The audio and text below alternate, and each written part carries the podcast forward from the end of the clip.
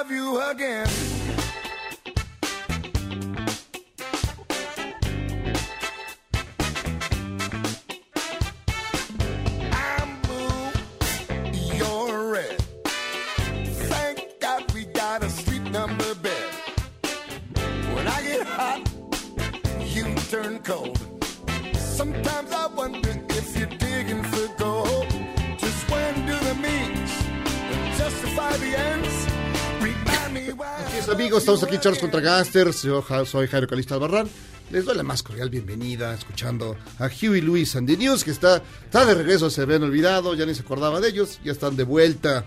Eso se llama Remind, Remind Me Why I Love You Again. O sea, ¿por qué, por qué, por qué, por qué te quiero? ¿Por qué? Recuérdame. Dame un dato. Dame un dato Recuérdame preciso. por qué. Recuérdame por qué. Sabes, son 20, 20 de febrero, son las 19 horas con 8 minutos. Y les doy aquí la, más cordial bienvenida a Charlos contra Gangsters una vez más. Ya sabe que nos puede escuchar a través del 102.5 de su FM o a través de noticiasmbc.com. Hay una camarita donde puede contemplar su belleza colombiana. Hola, hola, ¿cómo están? Bien, bien, ¿tú qué tal? ¿Quién, quién, quién necesita recordarte por qué la amas, Jairo? Es el, de, repente, ¿no? ¿Tú no tienes una necesidad de esas de pronto? ¿Que te yo sé que te, acabas, yo sé que te acabas de casar, pero...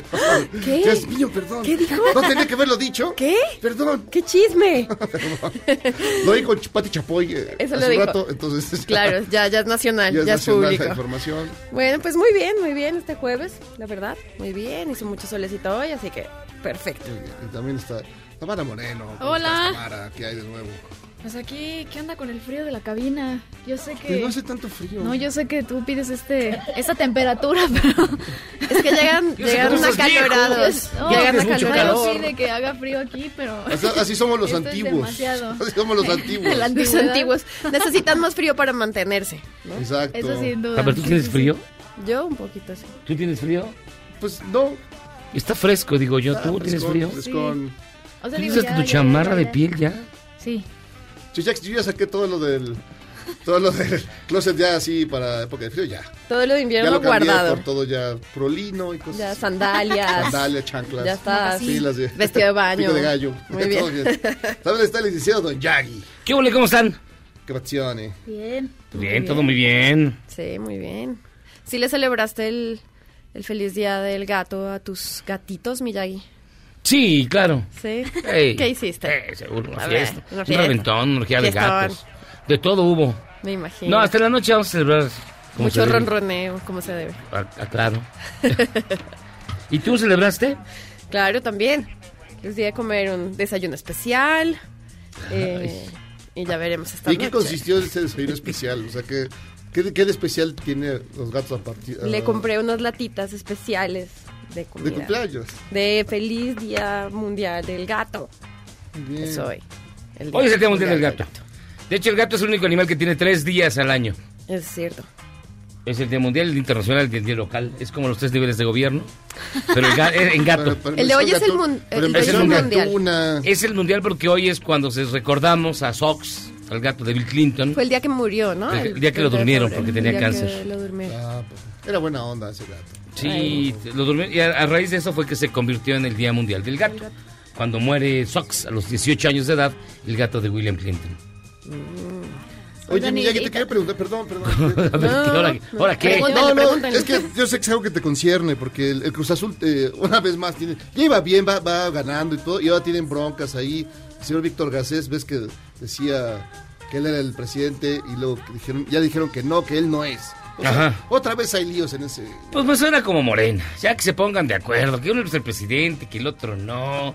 Mal, muy mal el Cruz Azul. Está peor que la Muy América mal. empatando con equipos venezolanos. ¿O de dónde? ¿De Colombia? ¿O de, de qué sé, no vi. Yo solo sé que a los Pumas les está yendo muy bien, la no, verdad. Guatemala. De Guatemala. Pues como Colombia. Es, que el no, como- el fútbol colombiano es un poquito, es un poquito mejor. ¿Es mejor que el de nosotros. que el de que el de Que el Guatemala, mexicano sí. y que el de mexicano Guatemala, sí. Que el mexicano Casi, Guatemala, casi ¿no? pierde la América, así, con los Ah, comunicadores de. Guatemala. Guatemala. Sí. A ver, ¿qué? ¿pero el fútbol colombiano es mejor que el fútbol mexicano? Ay, mira. Bueno, ha estado claro de que mejores sí. lugares en sus últimos mundiales, pero no estoy seguro. Yo que- tampoco, ¿eh? Pero bueno. No veo que le estén pasando. eh, y Solamente, solamente pensando con No quién tienen que competir. bomba. Pues, la verdad. Sí, bueno. Pero pues, es no culpa de la geografía, no de nosotros. O sea, Eso no Pero es digamos, a lo mejor a nivel de, de, de selecciones, pues sí está, tiene un poquito más. ¿quién les manda a ser sudamericanos? Un poquito, un poquito. O sea, ¿quién les manda a ser No, ustedes sudamericanos? están Pero- jugando con, con islas. Islas- Islas Caimán. Salvador. Eso, pues así ganan muchas copas, claro. Pero, pero el torneo local es culpa de no, no es uno. muy bueno, ¿no? Ah, El torneo local. es como ah, el de aquí, un poquito. No, Ay, no, sí. perdón. Sí, Yo no veo no. que esté pasando los juegos de Colombia en, ¿En dónde? en ningún canal En ningún internacional. canal eh. internacional. No me ¿No digas. pasan? Por supuesto. Claro que En no. el- los mexicanos en qué canal internacional los pasan. En eh, Inter- de Fox, ESPN. El Fox bien, que se ve aquí. Y es- No, No, Porque en no, Argentina no, no, no. ese no se ve. Claro que se Sí, ve. claro que sí. No se ven los, los, eh, los juegos de fútbol mexicano. Es que hay que en prender la tele. Bueno, yo aprendo mucho, tengo mejores cosas que hacer. Ah. Pero, digo, ya sé, Ya, ustedes ya, ya, en ya las le dolió, ya le dolió. Bueno, a ver, yo una vez les digo, ¿cuántos, ¿en cuántos mundiales ha estado Colombia? No, no sé. Dos, creo. No, quizás. En. México seguro en todos porque no compite contra casi nadie Ha en faltado las a dos nada más. México. Eso ya es muy triste. Eso ya es muy triste. Pero No, Gaby, le ha le, faltado- le a dos. también. Le ha faltado Yo le voy a México. Tengo la playera de México y todo. Claro que le voy a México. Qué barbaridad. Y le voy a los Pumas que ahora están muy bien. Sí, ahí vamos, ahí vamos. Ahí Eso nos vamos, ahí vamos. Eso. ¿Cómo ves, Tamara? ¿Tú a quién le vas, Tamara? No, no, yo evito. Evita los deportes por evito- prescripción médica. Evito. y médica y men- salud mental, Sí, así como los políticos. Eh, también. También, también. Pero mira, ya que hablaste de Colombia y hoy es jueves de adopciones, ¿a quién de ustedes les gustaría tener un hipopótamo? Porque el gobierno colombiano está buscando adoptantes de hipopótamos. ¿Pero le puedes tener en que, ¿alguien casa o es un adoptante que está en el, en el zoológico? Pues no sé, mantienes? tú puedes. pero eh, se, quedaron, ¿no? Son los que se quedaron de, de su distinguidísimo colombiano, Pues que es resulta que Pablo sí, Escobar. que en los 80 Pablo Escobar llevó, quería tener un pedacito de África en Colombia, así que a su hacienda Nápoles llevó muchos animales, eh, jirafas, eh, leones. Oye, eso ya tiene un rato, Y ahora los están sorteando como el avión presidencial. No, lo que pasa es que el, muchos cuando hicieron eh, toda la, como le quitaron sus propiedades, muchos de esos animales murieron, otros lograron conservarlos y otros se escaparon. Entre ellos cuatro hip- hipopótamos que empezaron a reproducirse y hoy ya son más de 60 hipopótamos viviendo en el río Magdalena, que no tienen depredadores y que amenazan pues parte de la fauna local. Así que están viendo eh, dónde los pueden mandar, quién los quiere adoptar. No, pues, solo Así que si usted quiere adoptar un hipopótamo o un zoológico, Cuesta una lana mantenerlo. Pero nomás- ya saben, si quieren comida- adoptar hipopótamo- de comer a esa criatura. imagínate. Luego sácalo a pasear y levanta sus cochinadas. Estás con la pala. No, no. Pequeña grúa tienes que tener atrás. Pero bueno, ya saben, si quieren adoptar un hipopótamo, regístrense. Bueno, y además, fíjense que tenemos un WhatsApp 55 41 93 51 46, no es cierto, lo estoy diciendo de memoria. 55 41 83 91 45, 55 41 83 91 45, para que usted nos escriba, nos llame, nos marque, nos diga. Hoy vamos a tener muchísimos regalos. Miren, a lo largo del programa vamos a regalar cuatro libros, dos y dos. El primer año con mi perrijo y el primer año con mi gatijo, editados por Planeta, sobre precisamente cómo adoptar, qué hacer con un gatito, con un perrito, hoy que sea Internacional del Gato. Pero está escrito por un hipster. De esos que de veras, de veras hacen hijo y se No, es una guía. A, sus, a sus mascotillas. Se ve muy es una guía internacional. No, que no se puede decir mascotas, perdón, a sus compañeros de vida. No son compañeros Eh, de vida. Compañeros de vida es la pareja, güey. No, no, no, pero te acompañan también. No, No ese, ese es eso. el sonecito. No, Ya sonecito estás dice ofendiendo con el compañero de vida. Entonces, ¿cómo No, le llamas no. tú a un... ya Animal de mascota. compañía. Animal de compañía. Es animal de compañía. Ah, o sea, es una mejor mascota. O sea, animal de compañía, no, y mascota sí tiene una de- algo peyorativo. Ajá, que ¿Será? Sí, claro. Y- iban a empezar a demandar. Ya va- a los te va- un- animalitos, un, a ver pe- qué un dice. perico te va a demandar, güey. demandar. Sí, sí. No puedes decirle mascota. El hipopótamo te demandaría, Jairo. El Y ya también- no te lo van a bien dar. padre el hipopótamo. Vamos a regalar boletos para que se vayan a ver a Billy Joel en la última presentación que va a tener en México. Se retira después de esto. Billy Joel estará aquí el jueves, no jueves no, el vier- viernes 6 de marzo. Allá va a estar Charlos contra Gangsters. Pero vamos a regalarle boletos para que se vaya a ver. Vamos a tener cinco boletos dobles. Y también... Pero Este, vamos a estar adentro, vamos a estar afuera con los Este- vendedores de pirata. no, yo voy, a estar, yo voy a estar adentro. Ah, no, qué chiste. No, pues mejor voy a llevar para vender ¿Por qué? de paca como el memo. Como no, algo, el memo de Memo es el maestro de la paca. ¿Qué te digo? Y bueno, vamos a empezar este bonito y gustado programa con su... Ya no tome tío. Y hoy en Informesales que no necesitábamos, los de Provida tienen su pañoleta especial, muy especial, porque es guadalupana. Escuche usted. La pañoleta Provida Guadalupana. Tenemos una más larga, más grande para las damas, para las mujeres, que nos cubre parte del hombro y en la espalda. Bueno, el turquesa solamente podía ser utilizado por el emperador Moctezuma. Si alguien más se atrevía a utilizar este color, era muerto inmediatamente. Cada vez que tú adquieres una pañoleta Provida Guadalupana, de varón o de mujer, Es bueno, serio, ¿eh? estás colaborando Sí, con la serio. causa Provida. Porque nosotros nos dedicamos a proteger. Es una la colombiana que está en Provida. Es una colombiana, ¿tú la reconoces ese acento? ¿Reconoces ese acento? La verdad. Es, eh, ¿De dónde es? ¿De qué? Dime de qué región. ¿De qué región? ¿De dónde? déjenme en paz. ¿De qué colonia? De Cali. ¿Es Cali, Cali? Es caleña. Caleña. Dicen. ¿Caleña o- Caleña, sí. o de calaña?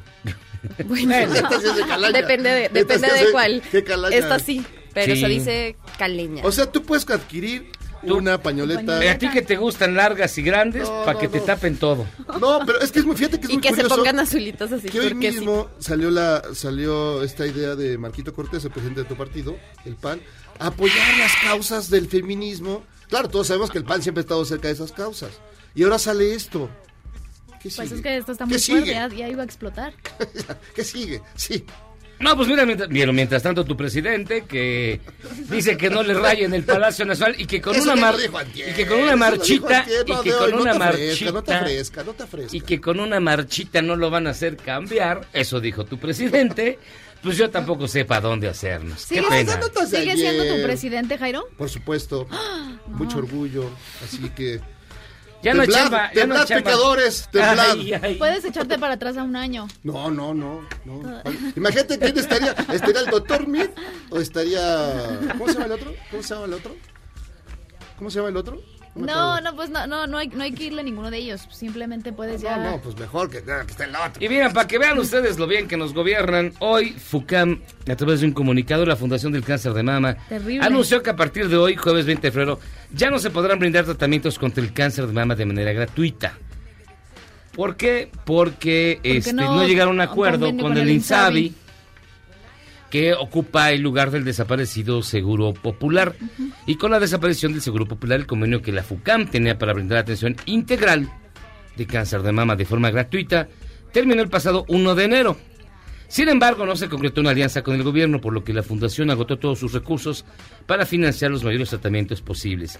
Debido a la falta de insumos y medicamentos para la atención, ahora la atención tendrá un costo que se buscará apoye el nivel, eh, se apoya a nivel económico de los Pues sí, ya va a ser un dineral, ya no cualquiera. Porque Pero se digan lo que el digan, tratamiento de Elizabeth será- digan lo que digan, gratuito. seguirá siendo un problema lo de los medicamentos, porque digan lo que digan, no hay. Pues no hay porque ya sabemos por qué no hay. Pero, bueno. Pero vamos a entrar en No ese detalle. no compraron. No, pero ¿por qué? Pero ¿por Porque qué? se les olvidó. ¿Pero por qué no llegaron a un acuerdo? ¿Cuál es el detalle o qué? ¿Por No- no ¿Qué- hubo un qué acuerdo. pedía? ¿No quería? O a lo Es- mejor algo- hubo, hubo una- había un acuerdo anual con el, el Pero tenía que darle una lana. Seguro Popular. Ah, quién sabe. Ah, yo, yo, pues que FUCAM, que. FUCAM, FUCAM es una asociación muy respetable. Sí, y yo no tenía algo- por qué poner, algo que no ver tenía que por no qué llegaron poner en duda. Seguramente los quieren extorsionar los del INSABI. No, como es costumbre. pero no, no, ay, tú luego, luego te vas al. al pues tú luego, luego te vas a sospechar. Te vas al melodrama. No, yo no sospecho nada. Nada más digo, quiero saber, o querría saber cuál es el detalle por el cual no llegó a un No acuerdo. A lo mejor hubo algo. Ay, Yo les tengo sí. otra, otra nota para, ver, otra. para cambiar de temas. Murió el inventor del copy-paste. Ese hombre que deben tanto trabajo, tantas redactoras. Claro que sí. Tantas graduaciones. Tantas graduaciones. Tantas tesis. Tanta tesis. Murió a los 74 años. Pero no solamente eso, inventó otras cosas, ¿no? El Sí. copy-paste, el... Eh, Ese, ese es el rewind. el- No, no, sé, no sé, el, el que... No, El no, Razor Rewind. Eh, tra- trabajó pa- o sea, para, para muchísimas plataformas y ayudó a mejorar los softwares y todo eso, pero por lo, por lo que más lo recuerdan es por, por, inver- por inventar el copy-paste. ¿Cuántos compañeros tenían- no tenían titulados ahorita? Si no fuera Por eso. Entonces el ¿Cuánta compañero, gente no se el habría titulado? compañero licenciado Peña, no, ¿cómo habría? cómo habría Y fíjense que ahora sí, finalmente vincularon a Lunares por homicidio Uh, calificado. Eh, la FGJCDMX informó que el Ministerio Público aportó los datos de prueba necesarios para ejercer acción penal contra Oscar N., alias el Lunares. La tercera es la vencida. A ver La si... tercera es la vencida, no puede ser. Pero nunca salió realmente, lo agarraban en la entrada y lo... Sí, Eh, exacto. regrésese, hermano. No, que Regrésese. no, no, que te- Y a través de redes sociales se convocó a Un Día Sin Mujeres para el Eh, próximo 9 9, de, de marzo. marzo. Bajo el lema, ni una mujer en las calles, ni una mujer en los trabajos, ni una niña en las escuelas, ni una joven en las universidades, ni una mujer comprando, es lo que dice la convocatoria. Está interesante esta propuesta, ¿no? ¿Qué opinarían de que el lunes 9? No, yo creo que está muy bien. No, Sí. además es una protesta internacional, no es nada más local. Claro, no, no, Es no, una no, protesta internacional. Ujú. Está muy bien. Porque se liga con el 8. Exacto, como el Al día 8 cae en domingo, ese día van a ser al las, mo- las movilizaciones. Ahora, ahora también, y también hay Ya una propuesta para que los hombres se incorporen a esta, a esta, a este paro, digamos.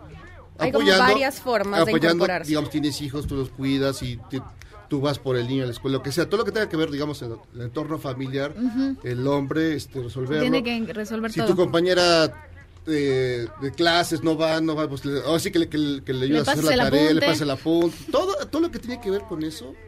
Sí, y, los- hay, y hay muchas peticiones, ahora estaba viendo, estas de eh, organizaciones que han creado grupos de chicas, por ejemplo, de una universidad para que ese día la universidad las apoye y no les ponga falta. Claro, no, no, no, ese es... En los trabajos En trabajos, en sí. Así que ahí se están organizando. Muy Oigan, bien. bien, para volver a lo del asunto de la Fundación de Cáncer de Mama, en el comunicado, yo leí la nota, en el comunicado explica lo que Jairo pregunta. Lo vamos a leer textual porque dice, el convenio con Seguro Popular que nos permite brindar atención integral de cáncer de mama de manera gratuita, se terminó el pasado 1 de enero del 2020 con la desaparición de dicha institución. Sin embargo, en nuestra misión de procurar la salud de nuestras pacientes que se encuentran en distintas fases de tratamiento oncológico, FUCAM agotó todos sus recursos en un esfuerzo por financiar esos tratamientos, con la esperanza de concretar un convenio con el Instituto de Salud para el Bienestar, INSABI, a fin de continuar nuestro esquema de atención. Lamentamos comunicarles que el empeño de nuestros intentos, así como nuestros resultados y la experiencia que nos respalda, no fueron suficientes para concretar una alianza con el gobierno, lo cual nos deja imposibilitados para continuar brindando atención gratuita a la población más desprotegida del país. Como consecuencia, a partir del día de hoy, este está fechado el día de hoy, 20 de febrero, la Fundación se ve obligada a frenar la gratuidad, ya que se carecen de insumos y medicamentos para este tipo de atención. Nuestros pacientes con clasificación del Seguro Popular recibirán un resumen de su expediente médico el día de su cita agendada para que puedan continuar su tratamiento en las siguientes instituciones del sector salud federales. Son el Instituto Nacional de Cancerología, el Hospital Juárez y el Hospital General de México. En nuestro carácter de institución filantrópica, FUCAM sigue brindando atención especializada con la calidad y calidez que nos identifica desde hace 20 años, mediante un servicio con cuotas que apoyen la condición socioeconómica de toda paciente que lo requiera. De acuerdo a este comunicado, con el Seguro Popular había una especie de intercambio donde se aportaba una parte de lo que se utilizaban en los insumos. Hoy el INSABI no va a aflojar ni un clavo, ni un peso, por lo que FUCAM agotó sus recursos y ahora no lo va a poder dar gratuito, sino que también va a cobrar de acuerdo precisamente a lo que puedan aportar las personas enfermas de cáncer y en este país parece ser que es No, bueno, el cada vez más complicado. No, el asunto No, es que el sí. INSABI va, va to- va a tomar todos esos eh, tratamientos y los va a dar gratuito. Eso es lo que... Esperemos lo que algún día eso pase. sea. No, yo creo que va a pasar, pues así está planteado. Algún día, Esperemos, que Si no, pues ya lo reclamarán todos- y estará muy bien reclamado. No lo han comprado, no los han comprado, ni llegarán en cuatro meses. No, exacto. El problema es que se está yendo el tiempo y la gente que se está quedando sin los, las quimioterapias Pues las ahorita y enfermedades no esperan. Claro. ¿Van a esperar cuatro meses a que acaben de comprar los medicamentos? Yo no sé. Es lamentable de verdad lo que está pasando pues, con niños enfermos de primero vamos a cáncer. esperar a ver qué Ahora pasa. con No, no, no hagas tu drama esto que que pasa de la. Fundación del Cáncer de Mama es terrible. Y por no decir también eh, muchos, muchos eh, pacientes de tratamientos oncológicos. En fin. Pausa. Vamos y venimos. ¿Ya? Pausa. Adiós.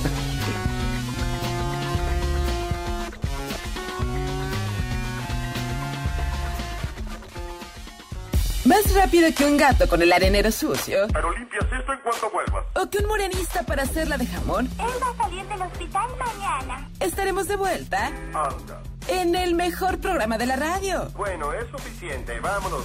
¡Aguanten! A pesar de que los transportistas de la Ciudad de México han amagado con marchas y exigen un aumento de dos pesos a la tarifa, la jefa de gobierno, Claudia Sheinbaum, señaló que primero tienen que mejorar su servicio y renovar las unidades antes de autorizar el incremento.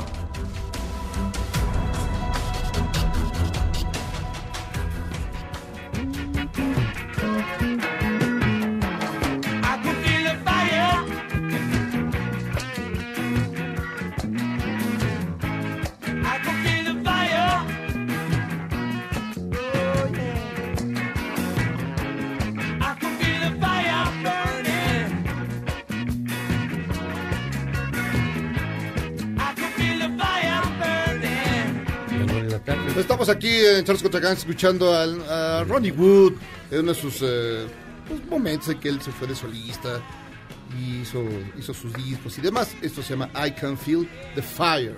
Fíjense, tenemos muchísimos comentarios, dice Ignacio Hernández. Hola, charros. Un saludo para Javi Miyagi. Extraordinario programa. Y a Gaby.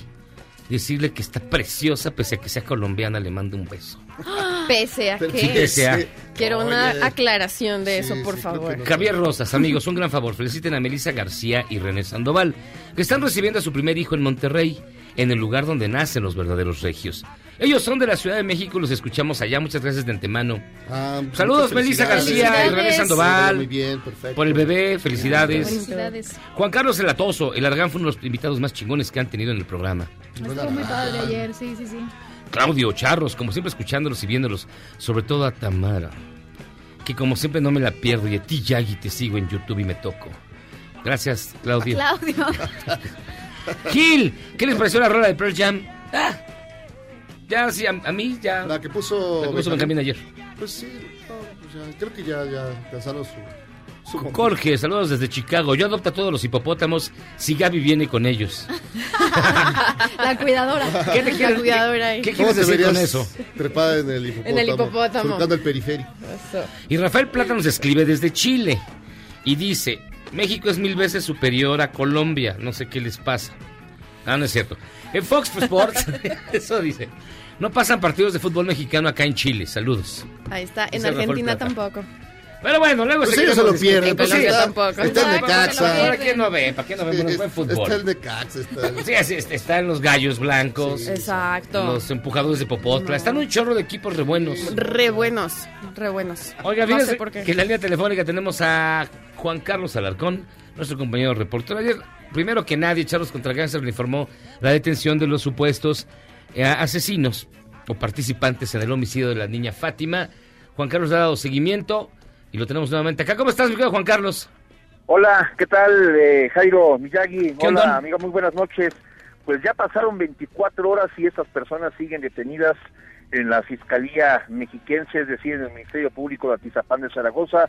Recordemos que ayer, justamente a estas horas aproximadamente, se generó esta información sobre la detención de ambas personas, Gladys Giovanna y Mario Alberto, quienes fueron denunciados por los familiares de eh, Gladys. De inmediato la Policía Municipal de Isidro Favela se trasladó al lugar, pero ambas personas hicieron un ofrecimiento de 10 mil pesos a cambio de que no los presentaran al Ministerio Público. No hay materia de delito, para lo que no no demostraron el dinero, no hay dinero, sin embargo los uniformados se los llevaron y los presentaron ante el Ministerio Público.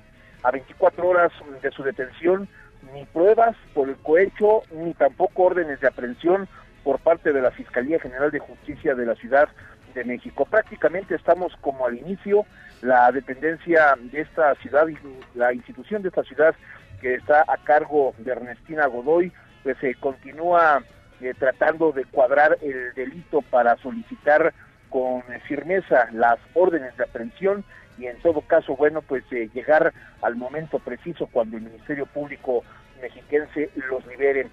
Los eh, podría liberar justamente porque no hay, como te comento, eh, Miyagi Jairo, no hay dinero eh, que haya mostrado la Policía Municipal para configurar el delito de cohecho, es decir, el Ministerio Público podría decretarles la libertad en cualquier momento. Sin embargo, estas horas que han transcurrido han sido fundamentales para la Fiscalía Capitalina en espera de que un juez de control le otorgue las órdenes de aprehensión. En el momento que esto suceda, se trasladarán hacia el Estado de México para concretarlas y trasladarlas hacia eh, algún penal de la Ciudad de México y ponerlos a disposición del juez que los llegue a requerir para eh, pues iniciar este procedimiento por la muerte, el secuestro y la muerte de esta pequeñita de siete años de edad.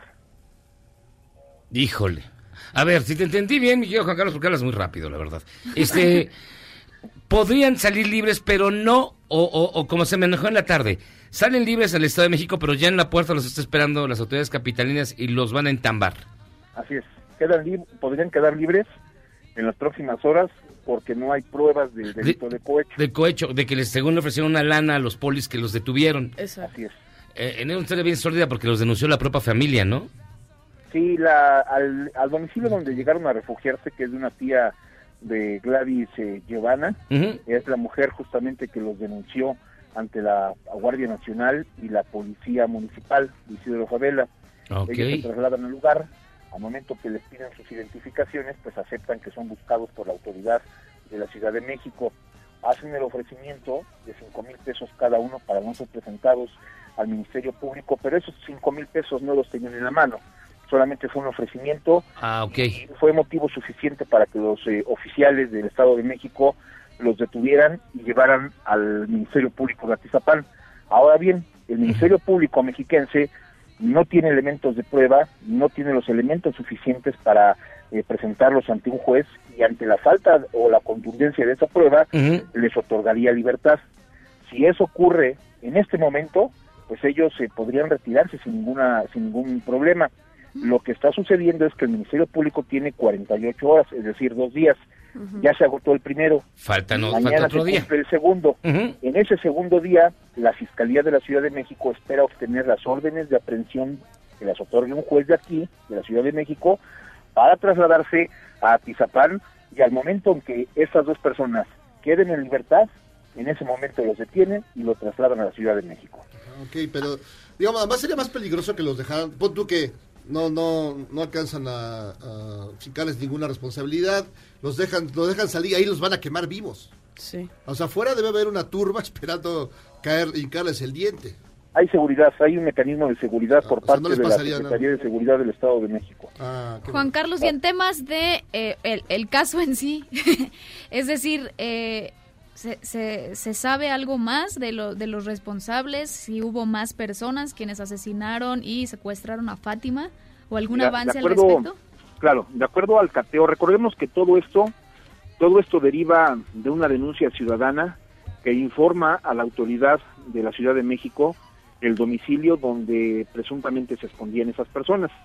Cuando llegan los agentes de investigación y los peritos de la Fiscalía Capitalina al domicilio de la Alcaldía Xochimilco, ingresan ya con una orden de cateo y comienza- comienzan a hacer un rastreo en todo el domicilio. Encuentran documentos de los hijos de la mamá de Fátima. Encuentran cabello de Fátima. Encuentran algunos rastros hemáticos que la autoridad ministerial eh, pues eh, debe determinar si se trata de Fátima, si se trata de la señora eh, que está detenida o se trata de Mario Alberto, de alguno de los tres. No Mm. hay notificación todavía de quién corresponde ese pues ese, esa esa mancha hemática, o sea, es decir, sangre. Además se de- descubrieron algunos documentos que muestran las fotografías de ambos precisamente fotografías de documentos que hacen presumir que ahí habitaban estas personas. Muy bien. Además, se recabaron eh, algunas entrevistas que afirman que tanto eh, Giovanna como Mario Alberto vivían en ese lugar. Ahora bien, con esos indicios, con esas pruebas que obtuvo la Policía de Investigación y los peritos, se trasladan hacia a la bueno a la fiscalía eh, capitalina. Sí. la fiscalía los procesa integran una carpeta de investigación que antes se llamaba averiguación previa se presentan ante el juez de control y le solicitan una orden de aprehensión.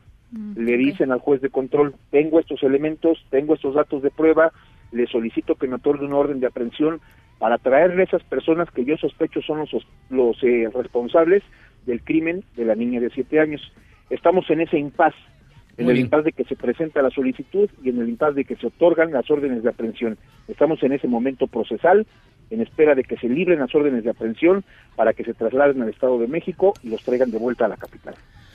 Pues muchísimas gracias, mi querido Juan Carlos. Vamos a continuar muy, muy pendientes. Si ocurre alguna novedad en el transcurso de lo- del desarrollo de este extraordinario programa. El mejor. Exactamente. Eso. Si no decimos Ahí nosotros quién, Van a este, linchar a los demás conductores, ¿eh? ¿qué te digo? Mañana no voy a pasar en ningún noticiario. Estoy acostumbrado a la envidia. No, no es cierto. No, Juan Carlos, si ocurre algo, échanos un Estamos telefonazo orden, y aquí, de aquí le entramos luego, luego al tema. Gracias, Juan gusto. Carlos. Buenas noches. Juan Carlos Bye. Alarcón, nuestro compañero reportero que ha dado seguimiento a todo este caso. Y como le digo ayer, hay que decirlo, antes que nadie, nosotros informamos que habían agarrado a estos Exactamente, individuos. pues, todos estaban dormidos. Nosotros que- Los resultados del- de la Copa MX. Sí, no, hay que, que Colombia, hay que Colombia nosotros la soltamos. Y bueno, van a ser horas cruciales ahora estas. No, El yo día- día. nunca van a salir de ahí. No, o sea, jamás. Yo creo que es una especulación porque hasta políticamente no les conviene. No, nadie, no, no hay manera. a nadie le conviene que No. esos tipos No salgan. Claro. Ni bueno, ni a ellos. Ni a ellos como... Es que Salen ya no sé dónde les va a y se los van a quemar. o sea, A ver, No, pero adentro también. Acuérdense, acuérdense del caníbal de la Guerrero, que no duró ni dos días en el tanque y apareció Sí. ahorcado. Sí, o sea, no. acuérdense de... No, No, hombre. pero yo creo que estos van a tener un poquito más de cuidado, esperemos. Ah, porque es una historia pues terrible, sórdida. No, ya, mira, ya no quiero dar los detalles porque de hecho Sí, no. uno de los que agarraron ahí contó qué fue lo que ocurrió. Ah, no, no, no. vamos a caer en esos detalles. No, el Vamos a darle seguimiento a la historia desde el punto de vista judicial. Ya no vamos a caer en detalles porque me parece Morbo, ¿no? ma- ya alimentar demasiado el morbo. ¿Qué es y- esto, la prensa? No. No, no, no, no, Aquí, mire, la verdad, no vamos a entrar en el tema, vamos a quedar por las noticias, lo vamos a meter informado Exacto. de cómo se desarrolla un tema que ha capturado la, la imaginación, bueno, y la atención, no solo en México, sino en el mundo. Hoy Saskia Niño de Rivera estuvo en Washington recibiendo un premio oficial de Saskia y platicaba que en Washington distintas defensoras y defensores de derechos humanos, a diferencia de la de aquí que pusieron de florero, este, le preguntaron, ¿qué está pasando en México? ¿Cómo va el caso de la niña Fátima? Personas, activistas de los Estados Unidos y de Europa están más centrados que los de la Comisión Nacional de Derechos Humanos, que de verdad hay Sí, Comisión Nacional de. Derechos Humanos. Pero bueno, se me está pitando el pelo de rojo otra vez. Saca los Pausa. violines, echa los violines. Vamos y venimos, esto es Charros contra Gangsters. ¿Eres un chavo ruco en proceso de actualización? Charros contra Gangsters te trae la mejor música luego del corte para que apantalles a otros chavorrucos menos informados. La policía utilizó drones para localizar a la pareja señalada por el secuestro y feminicidio de la pequeña Fátima. Cuando fueron capturados, Giovanna N. y Mario N. ofrecieron dinero a las autoridades para que los dejaran escapar.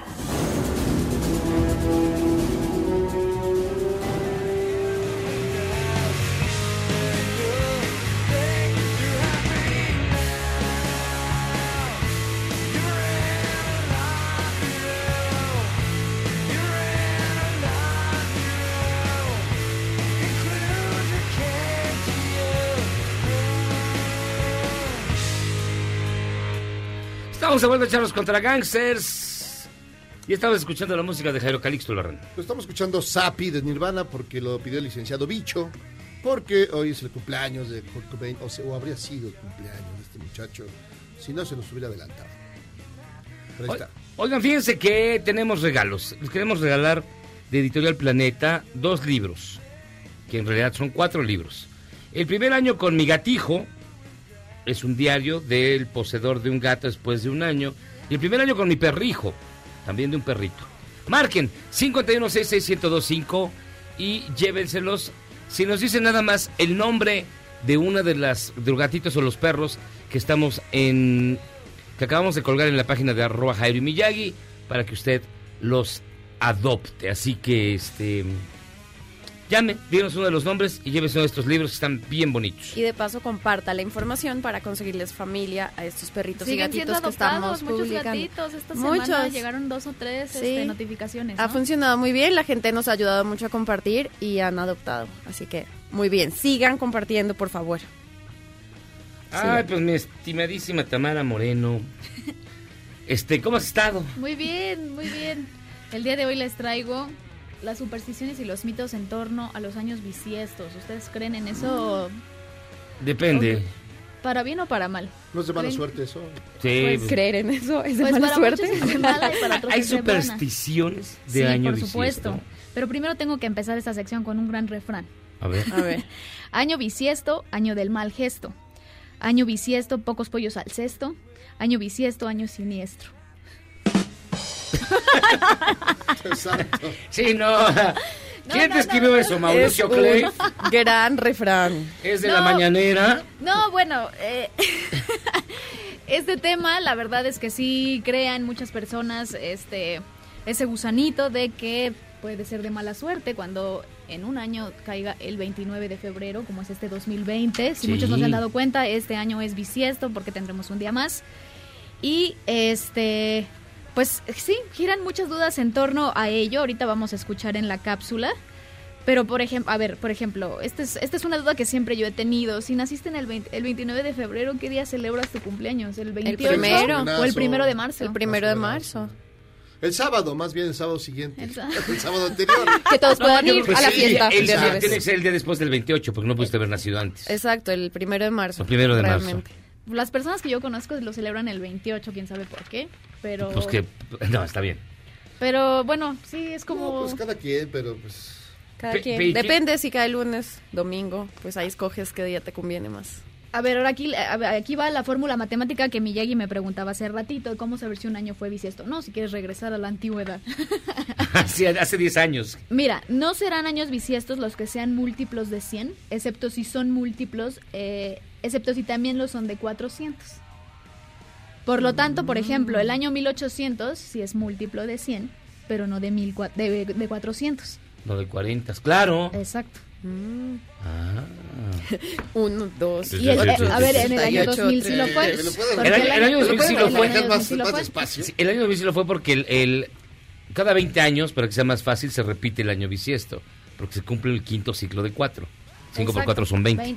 Entonces, Exacto. es, por ejemplo, Muy John Lennon cuando murió fue bisiesto. Exactamente. Porque este año cumple 40 años de muerte. Mi hijo, que Ah. cumple 20 años, era bisiesto el 2000. Porque son, exactamente, cada 20 años es bisiesto. Cero. Ah. Chun, chun. Exacto. Bueno, y para algunos es de buena suerte, para otros es de mala suerte. Yo he escuchado mucho eso, que es de buena suerte. Por ejemplo, en Irlanda, si tu hijo nace un 29 de febrero, te dan un premio de 100 euros. Ay, ¿en Es serio? nazca, Sí, Ah, sí, sí, sí. pues no está mal. Ahorita van a escuchar otro. Están todos programando su cesárea para... Para ganarte algo, por ejemplo. Pero a ver, es fe- 29 de febrero, entonces tendría que ser por ahí de... Tendrías que escribirle a la cigüeña A ver, dime, dime. en... Ya lo está planeando. Dime, a ver, lo planeo. A ver, ¿cuándo? ¿Y te vas a Irlanda? Exacto. A que me den mis 100 euros. ¿Ya vas a encargar? Junio. No. Ah. No, en, la- ma- en mayo. Junio, julio. Chismoso. Chapoy. En mayo. Mayo.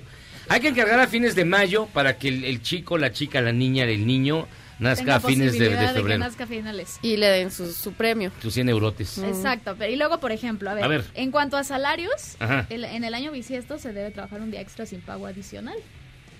Bueno, eh, eh, en los medios de comunicación nunca se descansa. O sea, Bueno, bueno, esta, esta es una excepción el medio de comunicación, Sí, pero en claro. general nadie lo había pensado así. oh. Y bueno, ahorita en la cápsula les digo, van a escuchar eh, eh, cosas buenas y cosas malas del día, pero por ejemplo, algunas invenciones positivas fue el telescopio, el termómetro de gas, el primer auto, fueron inventados en años bisiestos. Mm. Pero aquí una prueba de que sí puede haber buena fortuna. Eh, En años bisiestos son los ocho Óscares obtenidos en 1940 por la película Lo que el viento se llevó. Tal vez puede ser coincidencia. y en el 68, tú bien lo sabrás, Miyagi, los Beatles tuvieron un Grammy. Y en el 84, Michael Jackson ganó 8 Grammys. El, och- o sea, el No, qué 84 padre. fue año bisiesto. Sí, y, y bueno, para los amantes del deporte bien sabrán que los Juegos Olímpicos caen en años bisiestos. En años bisiestos siempre. Entonces, Los inviernos, los. Pero estos corren el riesgo de que los cancelen. los de Tokio por el coronavirus, Por el eso, Sería, coronavirus. eso sería extraordinario. Y por cierto, perdón, este, a Ana Francisca le arruiné su historia, Sonora. su historia sonora. Luego les contaré por qué, pero no fue mi intención, Ana Francisca. Así que vamos a escuchar tu cápsula, Vamos, ¿no? vamos. De los años bisiestos. Está bien interesante. Échenla, ahí les va. A ver, venga. Cumplir un 29 de febrero eh, es algo, algo raro, algo extraño, porque en, en cierta parte yo no cumplo años. Yo cumplo años cada cuatro años, o sea, cumplo el 29 de febrero o cumplo un primero de marzo de cada año. Cada cuatro años aparece en el calendario el 29 de febrero, llamado por muchos como el Día Fantasma, lo que despierta mitos y especulaciones. Yo soy Tamara Moreno y esto es Sembrando Dudas.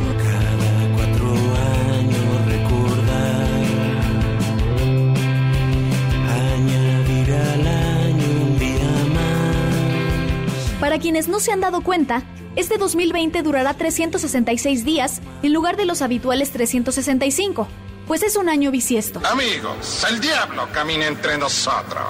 No busquen las barbas y los cuernos. Hoy se presenta en una forma mucho más seductora, agradable a los ojos. Esta peculiaridad del calendario se debe a que la Tierra tarda 365 días, 5 horas 48 minutos y 56 segundos en dar la vuelta alrededor del Sol. Ese remanente de horas y minutos que queda de cada año cronológico se equilibra cada cuatro años con uno de 366 días. Sin embargo, a los años bisiestos se les adjudican grandes catástrofes y muertes históricas, y los creyentes de este tipo de manifestaciones sobrenaturales piensan que el 2020 no será la excepción. En 1912, año bisiesto, se hundió el Titanic frente a las costas de Terranova con más de 1.500 pasajeros y tripulación a bordo. En 1940 se empezó a construir el campo de exterminio de Auschwitz, donde se calcula que 1.100.000 prisioneros perdieron la vida. Por si esto fuera poco, grandes personajes han perdido la vida en años bisiestos. En 1948 fue asesinado el político y líder espiritual Mahatma Gandhi en India, mientras que en 1968 fueron acribillados el senador Robert F. Kennedy y el promotor estadounidense de los derechos civiles Martin Luther King. Y para la mala suerte de Miyagi, el legendario integrante de los Beatles, John Lennon, fue ejecutado en diciembre de 1980, también año bisiesto.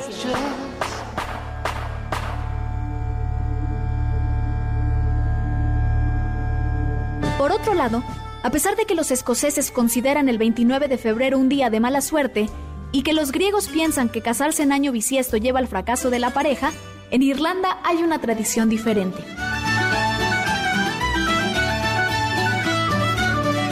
Para los irlandeses, el 29 de febrero es un día de buena suerte.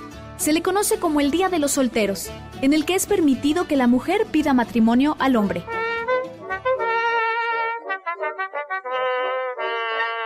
Dejando de lado las tragedias, también se han logrado avances significativos en años bisiestos, como el descubrimiento de la penicilina y la puesta en marcha de la primera locomotora de vapor. ¿Y tú? ¿Qué otro evento histórico ocurrido en año bisiesto recuerdas? Escríbeme en Twitter, arroba Tamara Moreno S. Gira y gira el globo sin parar. Oh, qué bello. Y luego, Tamara Moreno, Pues como ven, pues ya sacamos la cuenta que Gabriela Sass nació, para que vean que de mala suerte, nació en un año bisiesto. ¿Y tú? No, yo no. Ah, no, yo sí. ¿Tú sí?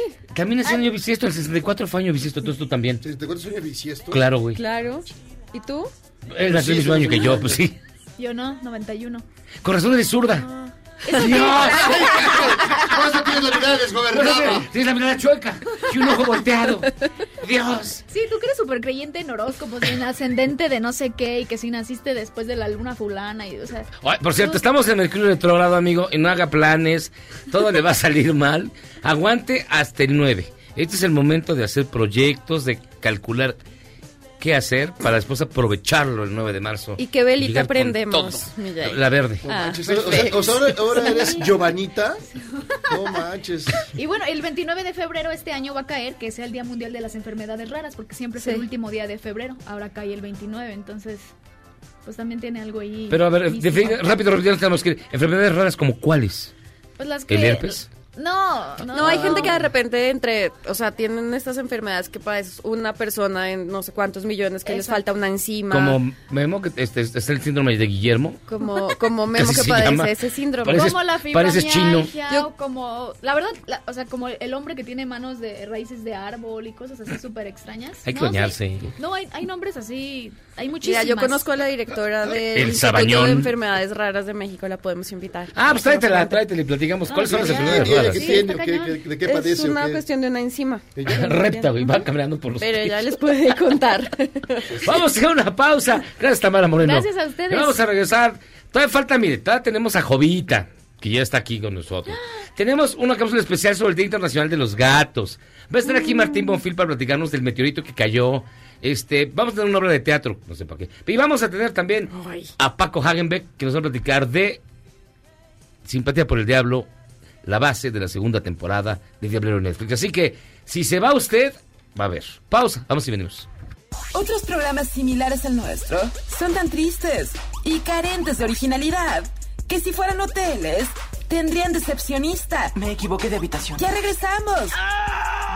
Luego del corte. Además de todo, me harán reparar la ventana cuando vuelva.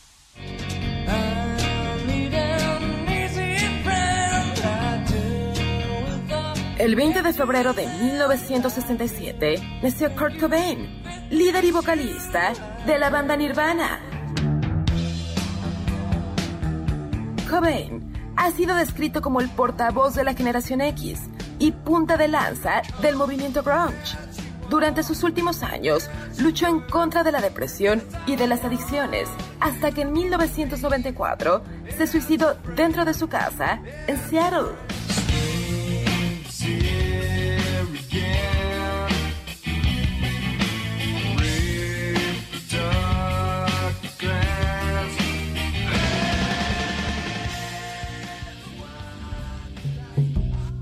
Say c'est bon. Lovers say that in France. When they thrill to romance, it means that it's so good. Si bon. So I say it to you. Like the French people. Estamos aquí de regreso en Charles contra Gangster escuchando el clásico de la música francesa, C'est si bon. Que esto lo interpreta eh, Thomas eh, Dutronc, Iggy Pop y Diana Kroll. Wow. Fíjense que hay muchísimas, muchísimas llamadas para hablar de esto. Yo únicamente. Mira, ah, mira, aquí está. José Luis Abreu. Saludos desde Uruguay. Especiales, muy especiales para Gabriela. Claro que Colombia tiene mejor fútbol y lo dice un uruguayo. ¿Para qué les- de qué- ¿Por qué creen Toma. un uruguayo? Está- Toma. Ahí está. Hola, Omar Además Villegas. es medio compatriota mío, para que lo sepa. Omar Villegas. Porque ah, claro, tú- tú Porque mi padre Es uruguayo. Omar Villegas dice saludos, Tamara. Saludos, Omar. Y a ver, una que no insulte a Jairo, espérate, lo malo es que no, este, no. Yo también aquí puedo leer Oigan, qué que bonito insultan, el jueves pasado con toda la gente en el Museo de la Ay, Radio. súper bonito. Genial. Qué bonito. Aquí hay una. Jan Miyagi, te equivocas si piensas que con tus argumentos nos harán apoyar al PAN. ¿Cómo crees? Son tan hipócritas. No, yo no quiero que lo apoyen, ¿eh? Por mí. Hagan lo que quieran, pero este, hay que, como periodistas, hay que poner en evidencia lo que ocurre en este país. Y algo que ocurrió en este país recientemente fue que cayó un meteorito. Y para platicar de ello nos acompaña nuestro colaborador Martín Bonfil en esto de la divulgación de la ciencia. ¿Cómo estás, mi estimado amigo? Encantado de estar aquí en un lugar donde ponen música tan buena como, como la que acabamos de escuchar. ay, Menos ay, los ay. viernes, ¿verdad? No, es buenísima la de los viernes. Les voy a mandar mis propuestas de música horrible. música Por favor, horrible. Por favor, mandar, Y- no. A nadie le gusta supuestamente esa música, pero todo el mundo tiene propuestas y tiene una lista en su Spotify. Claro. A nadie le gusta, De a nadie le música gusta la sección, Y pero... es raro. Y es aunque no lo extraño. crean, allá abajo en la redacción siempre estamos bailando, tarareando la que pongan al principio. Son los gustos Sí. culposos. Así es horrible, pero te la sabes toda. Exacto. Eh, bueno, y también lo que me choca es ser el que llega siempre a, a- a- a corregir, pero bueno, no cayó un meteorito. Ah, ¿verdad? Ajá. No, que tú ya lo sabes bien, Ah, Miguel. Quería provocarte. año bisiesto. Eh, a- aunque sea año bisiesto. Eh, no, bueno, lo que pasó ayer por, la, por los cielos de, de México fue un bólido. ¿Cuál es la diferencia? Bueno, mira, en el espacio, eh, allá afuera, en, en el sistema solar, hay eh, asteroides que son eh, piedras muy, muy grandes, que están la mayoría en una órbita alrededor del Sol, y hay piedras más pequeñitas que se llaman meteoroides, que van desde tamaño microscópico hasta menos de 50 metros. Eh, esos meteoroides, a veces la Tierra en su, en su órbita cruza la órbita de alguno de estos meteoroides y pueden entrar a la atmósfera. Cuando entran a la atmósfera a velocidades muy altas, por ejemplo, este de ayer dicen que viajó como a 70 kilómetros por segundo, eh, pueden llegar, bueno, se, eh, empiezan a calentar por la fricción con la atmósfera, empiezan a emitir luz y pueden caer a tierra. Si caen a tierra, ya no se llama meteoroide, se llama meteorito. A ver, entonces meteoroide es cuando viene en camino. Cuando está por ahí Ah, flotando. cuando, cuando no entra a la atmósfera. Cuando entra a la atmósfera, si llega a estrellarse con la Tierra, es un meteorito. Y si se desgasta y desaparece antes de tocar Tierra, o si pasa eh, y vuelve a salir de la atmósfera, se llama bólido. ¿no? Entonces, obviamente, como no se estrelló, no es un Como no se estrelló. Había cierta confusión de si se había... Si había, Había, había unas notas que decían que sí se había estrellado. Pues Sí, porque en las redes sociales hubo gente que dijo que se estrelló, pero eh, eh, ya se comprobó que no, no se estrelló. Eh, tampoco estaba muy claro si se desgastó y desapareció, mm, pero lo último que yo leí, las notas más actualizadas de la UNAM y del Instituto de Astronomía, dicen que fue un bólido que pasó por la atmósfera, la cruzó y volvió a salir. Y seguirá en su órbita normal. Eh, pero emitió una luz muy brillante, por eso, por eso le llaman bólidos a los automóviles, ¿no? Que van muy rápidos, porque así van tan rápidos que casi emiten luz. Y mira, estos fenómenos ocurren eh, muy frecuentemente. También las famosas lluvias de estrellas, entre comillas, porque ni son lluvias ni son de estrellas. Chale. Son- Ah, no, mira, ¿Por qué- por qué todo lo que poco quieres? A ver, romántico eres. todo lo, Soy- lo que creemos, ves, va a empezar la lluvia de estrés, puedes pasar una, pides un deseo. Claro, Has muy roto bonito. tantos corazones ahorita, Martín. Lo bonito de las lluvias de estrellas son también meteoroides muy pequeñitos que entran a la, a la atmósfera y ahí sí se, se, se acaba, se, se quema todo el- la piedrita y tú ves nada más el, el destello momentáneo. Y justamente pasa la Tierra por ciertas zonas donde hay polvo estelar y eh, por eso las lluvias de estrellas se repiten en fechas eh, precisas del año. O sea, tú sabes que vienen las gemínidas y las tauridas y las áulidas, etcétera, y tú puedes saber exactamente cuándo tocan y asomarte al cielo y si está claro, pues ver ver las lluvias de estrellas. Son muy bonitos, Entonces, bueno, claro. no no es una noticia eh, Ah. importante porque no cayó. Si hubiera caído a tierra, Pero a ver, claro, haber hay- sido- hay- ya, déjame, déjame preguntarte rápido, a ver, si son tan chichos, y si es el que es un meteoroide y un meteor, ¿por qué nadie lo predijo? Nadie nos dijo, oye, va a caer un... Como todos los meses sale en el periódico, ay, viene un asteroide gigantesco a chocar con la Tierra. Este ni lo vieron llegar. No, no, lo ¿Cómo que les pasa es crees? que las, la- los que se tienen eh, Hasta localizados, de Morena. estudiados, identificados y que, y que se conocen sus órbitas, pues son los grandes. Pero Ah. hay infinidad de, de piedritas de, de medianas a pequeñas que no las podemos estar estudiando porque son demasiadas, ¿no? Entonces sí, eh, pero bueno, Pero siempre hay la pero- probabilidad de que caiga un meteorito pequeño o Pero, mediano. pero la duda, perdón, la duda es que siempre caen en Rusia. No.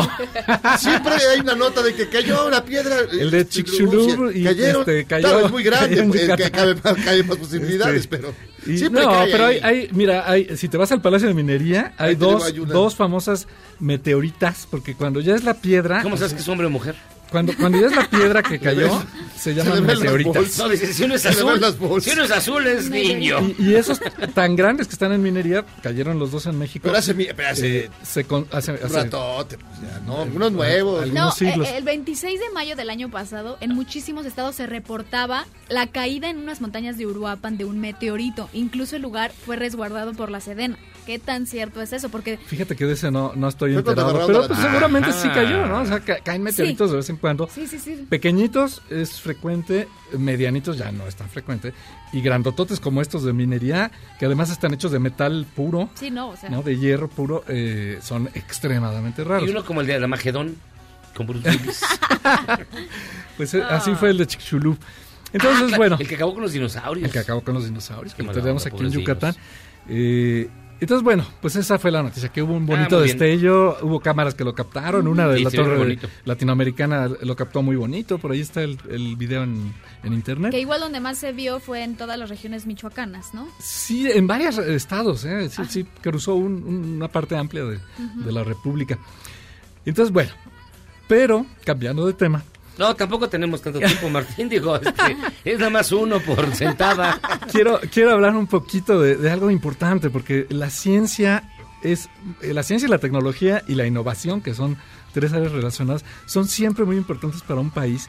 Y ahorita están pasando cosas muy interesantes en México, muy importantes y también un poco preocupantes. Ustedes saben que, que los países ricos son los países, en este momento de la historia, los países que desarrollan una ciencia básica, eh, esa que dicen que no sirve para nada, pero que nos ayuda a entender las leyes del, del universo y etcétera, porque de esa ciencia básica se deriva la ciencia aplicada, las aplicaciones y la tecnología, y de la tecnología se derivan las grandes empresas como las que inventaron los teléfonos inteligentes, las que inventaron los transistores, las que inventaron las computadoras, eh, los automóviles, etcétera, ¿no? Y de esas empresas, de esa, de esa industria se deriva empleo, se derivan impuestos, se deriva eh, calidad de vida y el bienestar de las naciones y su poderío, incluso militar.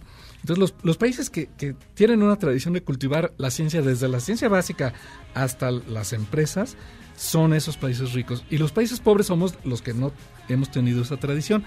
En México ha habido una tradición científica, bueno, desde la colonia, en el porfiriato se crearon institutos, eh, se fortaleció la universidad, eh, después en los gobiernos, después de la revolución, se mantuvo eso. En el año 1970 se creó el CONACIT, que ya le dio estructura a un sistema eh, nacional de investigación científica y tecnológica. Eh, ha venido creciendo ese sistema, se ha, ido- se ha venido fortaleciendo. En este momento se hace excelente investigación en México. Eh, ha habido presupuestos siempre limitados, pero siempre se ha luchado porque haya más.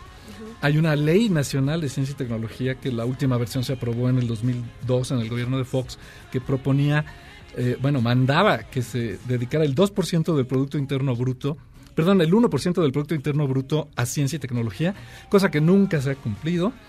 Eh, y el presidente López Obrador en su campaña ofreció llegar a ese 1%. Ya como presidente dijo que no va a haber eh, ese incremento, pero al menos prometió que iba a aumentar el presupuesto. Eh, y ahorita pues ya se está viendo que eh, por, por un lado la política de austeridad republicana, por otro lado la situación económica nacional y la situación económica global, pues no parece que sea muy realista la, la ilusión de aumentar el presupuesto. Pero hoy el, eh, Romo, el encargado de la oficina de la presidencia, me parece que es su cargo, ¿no? Dio una entrevista a un diario nacional donde dice que no va a haber eh, aumento, que no le interesa en este momento al gobierno invertir especialmente en, en ciencia básica, lo cual es eh, terrible, ¿no? Porque incluso llega a decir algo así como, ese problema resuélvanlo por otro lado porque no lo vamos a resolver nosotros. Entonces, bueno, el panorama no es muy bueno en este momento para la ciencia y la tecnología nacionales, pero al mismo tiempo se está discutiendo una nueva ley, ya no ley federal de ciencia y tecnología, porque esa ley implicaba que cada estado tenía que tener su propia ley estatal. Ahora se va a hacer una ley general de ciencia y tecnología, que es una sola ley para todo el país. Y eh, pues la verdad es que hay dos propuestas. Hay la propuesta del gobierno, eh, que es una propuesta que se está discutiendo. La, la tiene que aprobar no el, el poder ejecutivo, sino el, el legislativo. Eh, esa propuesta es muy centralizadora.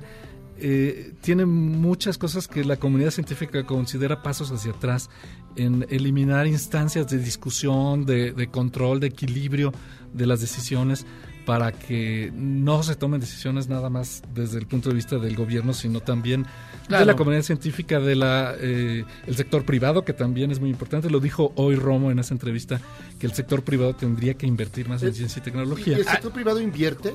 Invierte poco, tradicionalmente poco, y a veces este, eh, eh, obtenía eh, apoyos de CONACYT que no utilizaba realmente para hacer investigación, sino otras cosas que disfrazaban de investigación. Entonces, no hay una tradición, desgraciadamente, como sí la hay en, en los países industrializados.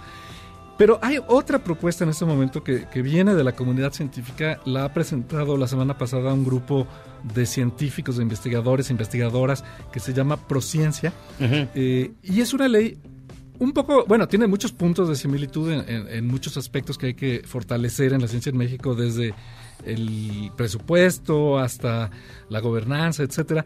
Pero esta propuesta que viene no del gobierno, no del CONACYT, sino uh -huh. de, de, de la comunidad científica misma, es mucho más abierta, mucho más eh, anticentralizadora, digamos.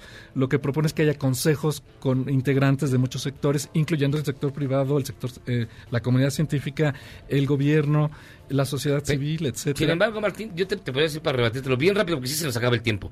Este, ustedes pertenecen a una casta divina los, los investigadores de la UNAM. Yo no soy investigador, pero. pero bueno, los, los, los, que hacen ciencia en este país los acusaron públicamente de que se gastan todo el dinero, que todo el dinero lo tiran por la basura. y ¿Cómo le responden eso? Porque ese fue el argumento por el cual se quitó muchísimo del presupuesto del CONACYT, de que pertenecen a una, una especie de casta. Son la mafia de la ciencia, los llamaron la mafia de la ciencia hace más o menos un año. Pues es una concepción. Eh muy muy eh, anticuada y muy desinformada de lo que es la ciencia. Porque bueno, si tú si tú ves los números del uh -huh. presupuesto realmente el presupuesto de ciencia y tecnología pues nunca ha llegado ni al 0.5 del producto interno bruto, entonces no es un presupuesto tremendo. Eh, pero además la idea de que, eh, que, que, se está promoviendo ahorita desde el CONACYT, por desgracia, de que solo la ciencia que entre comillas sirve para algo es la que merece ser apoyada eh, y no la ciencia básica, claro. Es no entender cómo funciona la ciencia, porque precisamente la raíz del árbol de la ciencia que puede dar frutos de tecnología y de mejorar la agricultura y de combatir las enfermedades, etcétera, es esa ciencia básica que uno no sabe en qué momento va a salir un descubrimiento que parecía no servir para nada práctico y que de pronto puede revolucionar eh, el, la salud, la agricultura, la tecnología. Entonces, era una eh, visión que ya se había superado uh -huh, uh -huh. y desgraciadamente en este momento el CONACYT tiene una visión como de los años 70 uh -huh. para atrás. Ojalá que se discuta Pero si ampliamente. No fuera el 1%, ¿cuánto, digamos, sería algo que pudiera ser eh, lógico para avanzar en esto? Pues por lo menos que no disminuya el presupuesto y que, y que no se limite la libertad de investigación solo a las cosas que el CONACYT apruebe como eh, socialmente útiles, sino que, que se apoye la buena investigación. Entonces, la, nada más termino diciendo, ojalá que estas dos propuestas se discutan ampliamente, se consensen y se, se pueda alcanzar una propuesta que, que ni sea tan centralizadora eh, y, y, que pues, cumpla un poco los objetivos del gobierno, pero también las, se escuchen las propuestas de la comunidad científica y de la sociedad en general, ¿no? Pues mi estimado Martín, vamos a seguir muy pendientes de todo esto. Este, te agradecemos un chorro, hacemos una pausa y nos vemos la próxima semana para seguir platicando. Por acá nos vemos con todo gusto. Órale, cuídate mucho. Como Hasta luego. Bye.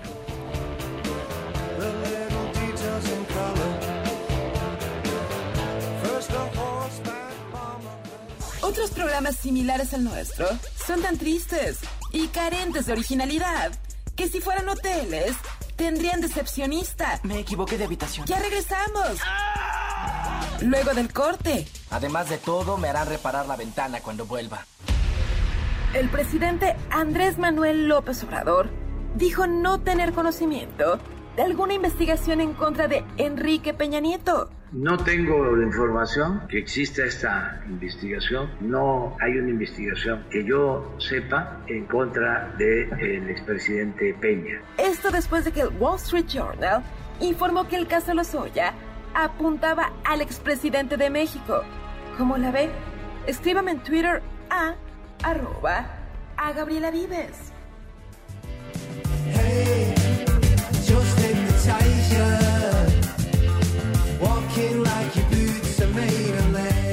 Estamos de vuelta echarnos contra gangsters escuchando la música de Jero Calixto Albarrán. Estamos escuchando a Ian Brown desde los Stone Roses para el mundo. Esto ya es cosa suya, First World Problems. Casi ni tenemos de esos. Oiga, fíjese que antes de platicar con nuestro buen amigo Paco Hagenbeck, ¿cómo estás, Paco? Bien, muy bien. Como siempre, un placer estar con ustedes, caramba. No, hombre, el placer siempre es completamente tuyo y lo sabes. Este, estás, estás presentando una nueva novela, ¿no? Sí, es la segunda parte de Simpatía de El Diablo me obligó, en la que está basada la serie de Diablero de Netflix. Entonces, al mismo tiempo que sacamos segunda parte de segunda temporada de Diablero, este saco una novela. Van por eh, historias distintas, es como crear un gran universo eh, a través de estos personajes. Y mira, yo te quería preguntar, ¿te gusta Billy Joel? Sí. ¿Lo, lo irías a ver el próximo viernes 6 de marzo? No, fíjate que... Qué bueno, porque nos van a sobrar los boletos. Entonces nos van a sobrar los a boletos. Fíjate. Yo creo que fue mi último concierto, el de Billy Joel, Pero- allá en Estados Unidos. No me digas. Sí. Entonces ya, como que ya otra vez. Otra ya, vez. Ya, Bueno, otra vez La ya. última vez que viene a México Billy Joel y llegaron los boletos. Marquen. 5166125 y tenemos 10 pases dobles para este viernes 6 de marzo en el Foro Sol. 5166125 y contesten. Esta sí está pelona. En uno de sus conciertos en Nueva York, Billy Joel se puso una estrella de sheriff sobre su saco negro, marca Armani. ¿Por qué lo hizo? A la primera, a los que llamen y contesten esto, este, se van a llevar un pase doble para irse a ver a Bill Joel. Marquen 5166125. Ya está. Ah, Y si te la gu- pregunta. ¿Y cómo sí? sabes que era, que era la marca del saco esa? ¿Por qué el caco confesado que usa Armani? Ah. Hechos a la medida porque está gordito. Sí. Mira. ¿Verdad que sí? Sí, sí está, ahora sí está. Yo te, ¿te acuerdas cuando vino por primera vez aquí a México? Sí, claro. Debe haber sido el och- 90 y espérame. No, ¿cuál? 80. Ochen- no, No, 80 y no. 93. No, fue 80, 91, 92, Sí, creo yo, por ahí me acuerdo. Entonces estaba casado con esta, la modelo. Con Christy Brinkley. Sí, todo está, que después me lo dejó por otro. Y él se tiró al alcohol. ¿Por qué no? Hacia el alcohol. Sí, Sí, pero por eso ¿Tiró, uh, gacho? se echó como un, un, un, un break. ¿Y sabes quién lo rescató del pomo? Este Elton John. Lo, literal lo fue a levantar de su casa. Dijo, vamos a dar un, par de conciertos juntos. E empezaron a dar una gira Elton John y, Órale. y Billy Joel juntos. ¿Y por qué te gusta Billy Joel? Es muy raro. No, pues es que en los 80 era como. de- Sí, Uptown Girl. Uh, eso, sí, era. Y mi mejor amigo era súper fan de él. Tocaba piano, ahorita está en Chicago. Ajá. Entonces, este, siempre que había tocadas, eh, eran de Billy Joel, eran covers de Billy Joel. ¿Y por qué no aparece más música en tu obra? Sí, aparece un chorro. Sí, Sí, pero Digo, yo hasta quiero el más. título, simpa- simpatía por el diablo. O sea, Querías que fuera a propósito la semejanza con los sí, Stones. claro. Claro que sí. Es una gran rola de los Stones. Sí, cómo no. Este, pero eh, también la letra es muy padre, entonces, y tiene mucho que ver con, con, con lo que trato de, de platicar adentro de las aventuras de Elvis Infante. Porque a fin de cuentas sí es un libro de aventuras, de terror, como la serie, pero al menos en, en mi- en mis libros trato de que sean metáforas también sobre el bien, sobre el mal, sobre el pecado, sobre la rendición. En este, por ejemplo, eh, ahora tiene que lidiar con un, una droga que se va a vender en Tijuana, que si te la Mm. inyectas, se limpian todos tus pecados. Todos tus pecados. ¿Dónde la venden? Esa es la que tú necesitas, mira. Pero la pregunta es, si te limpias todos tus pecados, todos tus errores, ¿seguirás siendo tú? No. No. No. Eh, no. ¿No? No. Entonces es, es padre jugar Claro. ese tipo de metáforas, aunque sean en, en esos libros de aventuras, de, Claro. de, de terror, de... No, perderías todo lo que aprendiste de los errores. ¿Quién sabe? Porque puedes haber, puedes haber aprendido no a través de un pecado, pero los pecados eh, aprendes muy más rápido. Son, más rápido intensivos, errores. claro. Sí, sobre todo Sí. son dolorosos. Exacto. Y son los que más te quedan. Sí, pues sí. No, además todos los pecados tienen que ser dolorosos, ¿no? No, to- no pero sí hay. Ah, bueno, no, no, sí, claro. Sí hay dolorosos. O, por- o todos los pecados deben ser gozosos, si no, no serían pecados. Es que cada pecado tiene su naturaleza, ¿no? Hay unos que son gozosos. Ah, otros ah, ¿verdad? Una buena torta ahogada. Entonces, Por eso te digo, está padre es preguntarse ese tipo de cosas. Ajá. Está, está bien. Y, y co- y de ahí, la, a ver, y corrígeme, ¿de ahí tomaron esta para la segunda temporada? No, ya ¿O es- Cravioto se, se siguió por su historia. Ah, ok. Esta, eh, la, la historia de Cravioto ya va más ah, para otro lado. Eh, y esta va por otro lado. Pero te digo, lo que queríamos era como un gran universo. Un gran universo donde puedes encontrar varias historias del mismo personaje, con distintos personajes. Incluso hay nuevos personajes en la serie. En la, en la en el libro hay también otros nuevos personajes. Aparece un profeta. Si, si hubiera un profeta hoy en día, ¿qué haría? Twitter. Estaría Claro. tuiteando. Hay varios ahí que tiran, que tiran, Que le que tiran intentan, netas. que le intentan. Ahí hay varios. Se estaría peleada. estaría Y-. ¿Y, y, qué, qué otros personajes aparecen? A ver, ¿qué, qué comentas esto? Un, un cazador de mesías, porque hay exceso de mesías, están haciendo muchos mesías en la tierra. Entonces, Eso está bien, matar eso- mesías. eso me gusta. ¿Qué, qué te pareció la, la, la temporada de Me la encantó, serie? Me ¿Sí? gustó mucho. Bueno, ahí, ahí salgo, cinco segundos, porque yo creo que como actor soy gran escritor. Eh, estuvo muy divertida. Aparte estuvo muy padre porque salgo junto con la maldita vecindad y con... Sí, con ah, en la reunión de todos los acá. Sí, cierto, estaba ahí padre, el- maquillado como diablero. Estaba el de Café Tacuba. Sí, no hay varios. Eh, Salen varios, sí, Sí, hacen varios cameitos ahí. Puro Rockstar. Y tú también como Rockstar del... Tengo una palabra, tengo una, un- una sola frase en toda la... ¿Y por qué no exigiste más? Sí las hice. Las cortaron. Ah, bueno, Ahí me di cuenta, te digo, de lo buen actor que soy. En la edición, así. Cortaron. No, está muy pa- me gustó mucho. Eh, acabo de descubrir que hay un grupo de gentes de fans que están pidiéndole a Netflix la tercera temporada, que están mandando cartas y, y eso, pues eso da gusto, ¿no? Además es que se queda uno picado porque lo. Sí. Pero- ¿Qué pero- pasó? ¿Qué Pero va a sí da miedito, ¿no? Bueno, a mí, Pues- la- o sea, al principio sí que no sabes qué te vas a esperar, sí parece 100% una película de una serie de terror, ¿no? Y luego ya va el- primer- La evolucionando. primera temporada es Sí. más de terror. Sí, Ah, totalmente. la segunda creo que tiene más que ver con el libro, con relajo así. Sí, además la, la- la exploración interna, la, Sí. la búsqueda del yo, del...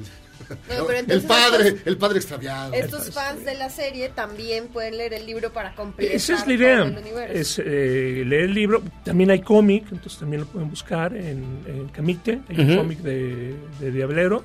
Y ahorita este un, un chavo está queriendo hacer una novela gráfica ya grande de Diablero. Ah, como te digo, es, no- es como nuestro mundo Marvel, pero mexicanito. Porque también se comunica con, con el de Clement. Y to- exacto, es lo que te toca mucho las ondas de Clement. Sí, no, era- se comunican. Que siempre lo tiraban de a loco, ah, ese viejo loco. Y, y sí tenía su sentido, tenía su, onda. Entonces está padre, es como un gran De universo muy mexicano. de arcángeles Y bueno, ahí está eh, en camino la película también de Clement, entonces pues, a ver si, si pueden hacer cameos o algunas cosas. En la temporada pasada salió Clement. Que También hubiera- sale en esta- Le hubiera puesto una playera porque sí Sale en esta, sale muerto. es ofensivo a la vista, pero... También es ah, que sí, sale que muerto. no lo vi, ah, sale lo voy a la- dar otra En la trajinera con Bernardo Esquinca, muertos, los dos. Ah, no los vi. Voy más, a, está le voy a dar una pasadita, acordeón. una pasadita otra vez. Sí, es que hay muchísimos detalles que pasan que pasan muy rápido. Yo me acuerdo también de una escena que, le, que la tuve que regresar para verla con calma porque sí. Sí, pasan muy rápido. cosas. Y está padre esa exploración, de eso, porque es mucho de la onda interna, ¿no? La muela, la, ahora sí que la muerte ya, de, pero ahora sí del diablero, que está jugándosela, como siempre.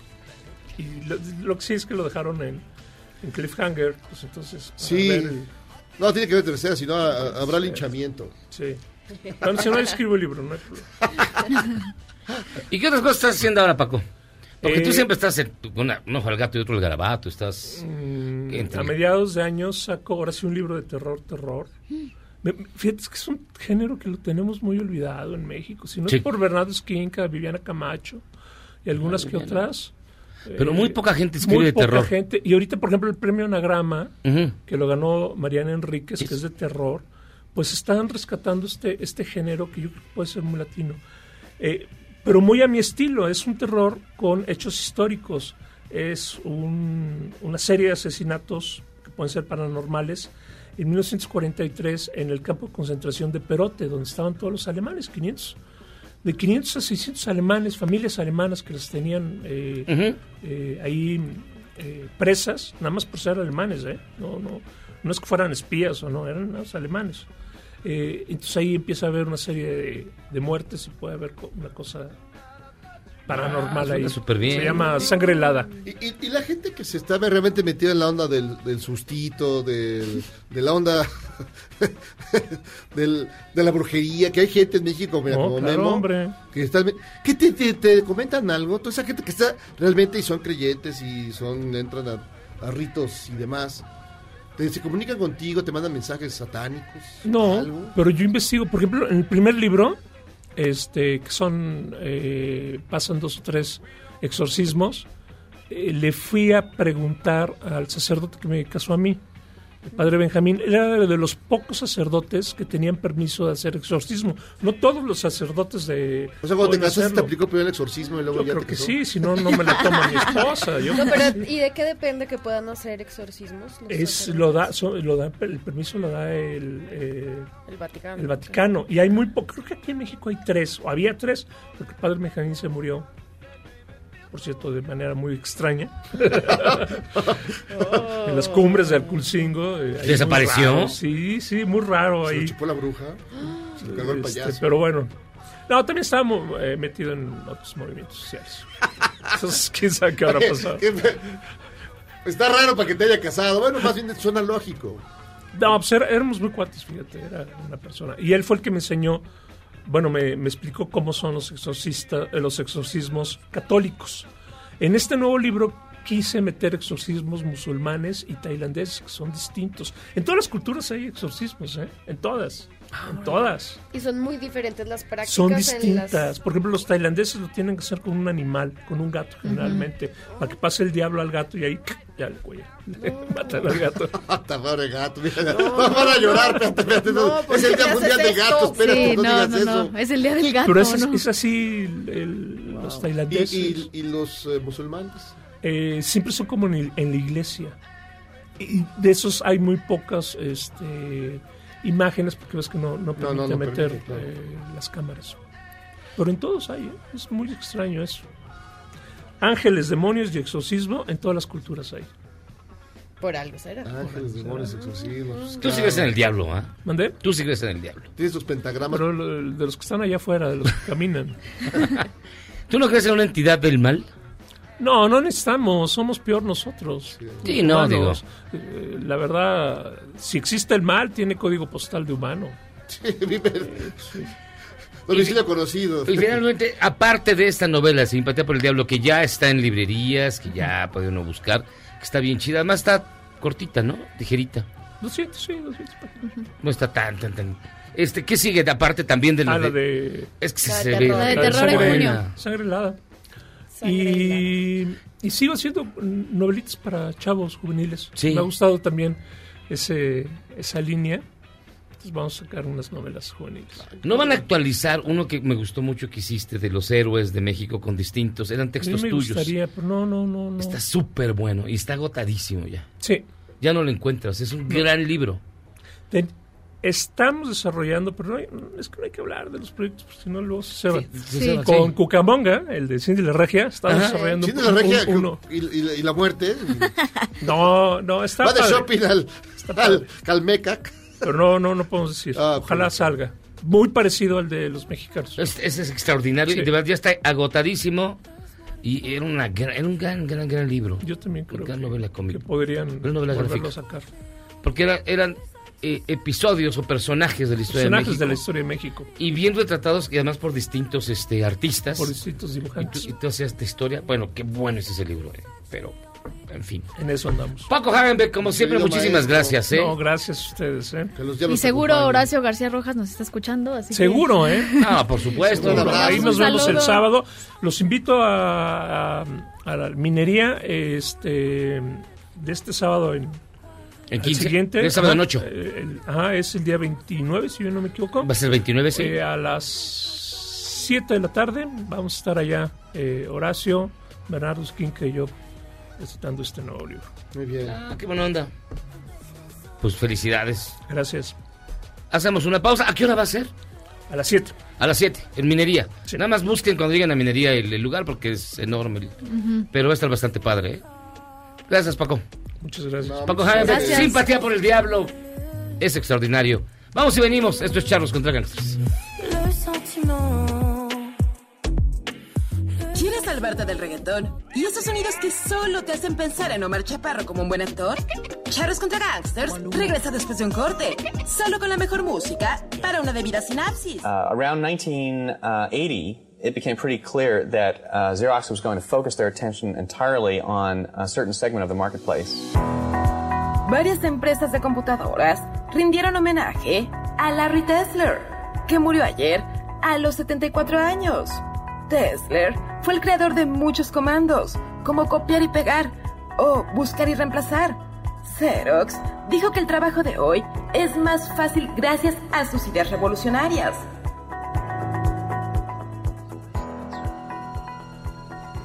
Nothing can survive out there.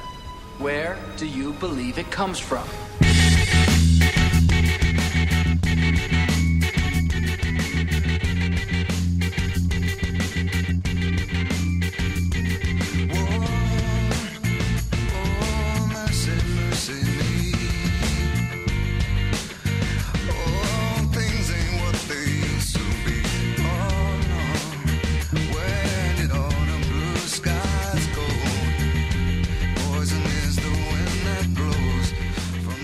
Estamos aquí de regreso en Charles Contragás, escuchando eh, Mercy, Mercy Me.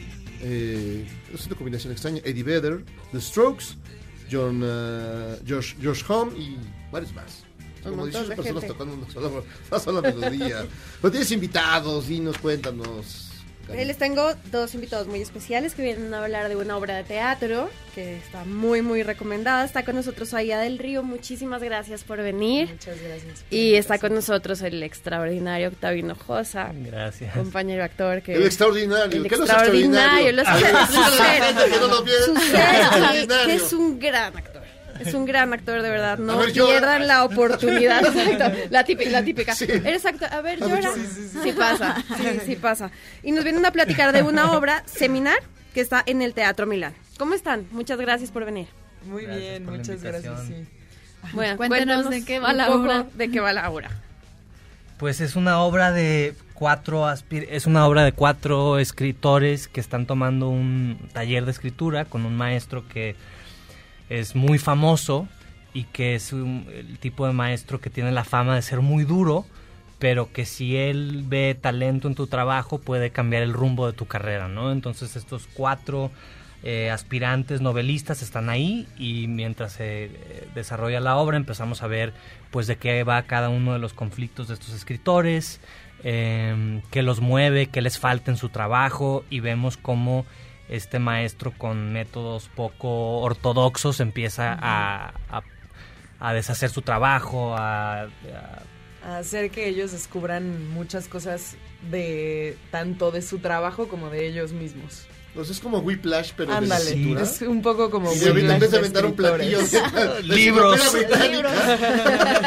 que duela. De hecho, una, sí nos una avientan crítica cosas. al mundo de, pues, de las artes, ¿no? Sí. Totalmente, sí.